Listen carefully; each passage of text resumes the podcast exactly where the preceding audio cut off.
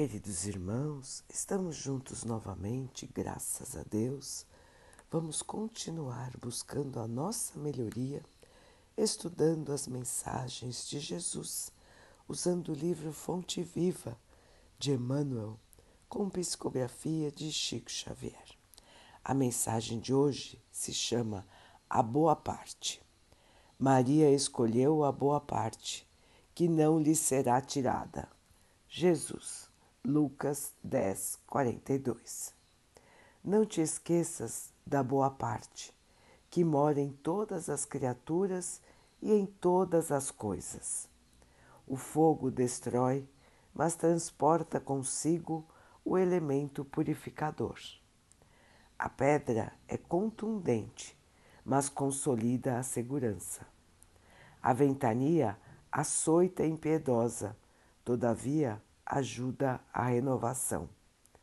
A enxurrada é imundície, entretanto, costuma carregar o adubo indispensável para a sementeira vitoriosa.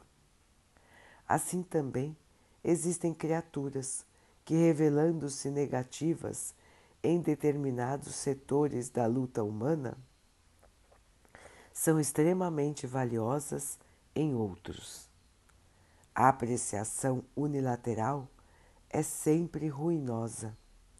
A imperfeição completa, tanto quanto a perfeição integral, não existem no plano em que evoluímos. O criminoso, acusado por toda a gente, amanhã pode ser o enfermeiro que estende o copo de água. O companheiro, no qual descobres agora uma faixa de trevas, Pode ser depois o irmão sublimado que te convida ao bom exemplo. A tempestade da hora em que vivemos é muitas vezes a fonte do bem-estar das horas que vamos viver. Busquemos o lado melhor das situações, dos acontecimentos e das pessoas. Maria escolheu a boa parte, que não lhe será tirada disse-nos o Senhor. Assimilemos a essência da, da divina lição. Quem procura a boa parte e nela se detém, recolhe no campo da vida o tesouro espiritual que jamais lhe será roubado. Meus irmãos, procurar a boa parte, olhar o lado bom, é um exercício que nós precisamos aprender. É um exercício que nós precisamos praticar até que ele se torne um costume nas nossas vidas. O mais comum na faixa evolutiva em que estamos é que vejamos primeiro a parte negativa, a parte menos evoluída a parte triste, a parte violenta, a parte orgulhosa.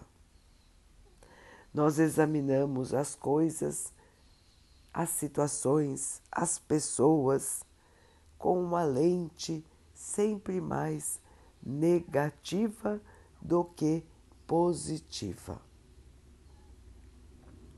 E assim julgamos e condenamos os nossos irmãos nos baseando numa premissa de que todos são perfeitos. Que grande ilusão, não é, irmãos? Ninguém aqui no plano terreno é perfeito. Todos estamos aqui para aprender uns com os outros e aprender com as situações que chegam em nossas vidas. Deste modo, irmãos, temos que lembrar de estarmos em sintonia com Jesus, estarmos em sintonia com os nossos anjos guardiões.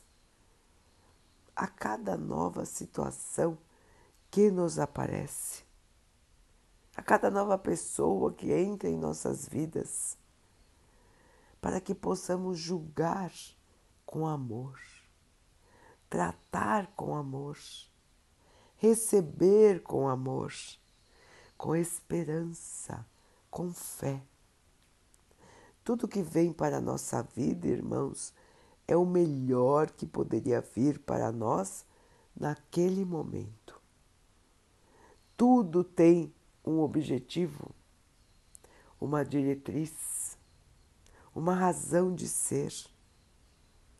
Muitas vezes nós só vamos conseguir entender as razões quando nós estivermos de volta no plano espiritual. Aqui na Terra nós não temos a lembrança de nossas vidas passadas, não lembramos de nossos débitos. E então muitas vezes é difícil entender algo diferente que chegue em nossa jornada e que nos tenha, e que tenha capacidade de nos transformar. Meus irmãos, seguir pela vida confiante, alegres, tendo a certeza de que o Pai de tudo cuida e de que nós vamos vencer nós vamos vencer a nós mesmos neste caminho de evolução. E é assim, irmãos, que vamos nos purificando, sem atacar ninguém, mas sim atacando a nossa própria inferioridade, lutando contra a nossa própria inferioridade, eliminando de nós tudo que for orgulho, vaidade, rancor, irritação, raiva, egoísmo, ódio. Vamos limpar o nosso espírito, irmãos, e vamos olhar os nossos irmãos com compaixão. Estamos todos juntos aqui para crescer e evoluir. Sejamos solidários Sejamos irmãos e vamos caminhar em frente para a nossa melhoria e para a melhoria do nosso planeta. Vamos então orar juntos, irmãos, agradecendo a Deus por tudo que somos, por tudo que temos e por todas as oportunidades que surgem na nossa vida para a nossa melhoria que possamos perceber, aproveitar e crescer. Que o Pai possa assim nos abençoar e abençoe a todos os nossos irmãos. Que Ele abençoe os animais, as águas, as plantas e o ar do nosso planeta. E que possa abençoar a água que colocamos sobre a mesa para que ela possa nos trazer a calma e que ela nos proteja dos males e das doenças. Queridos irmãos, fiquem, estejam e permaneçam com Jesus. Até amanhã.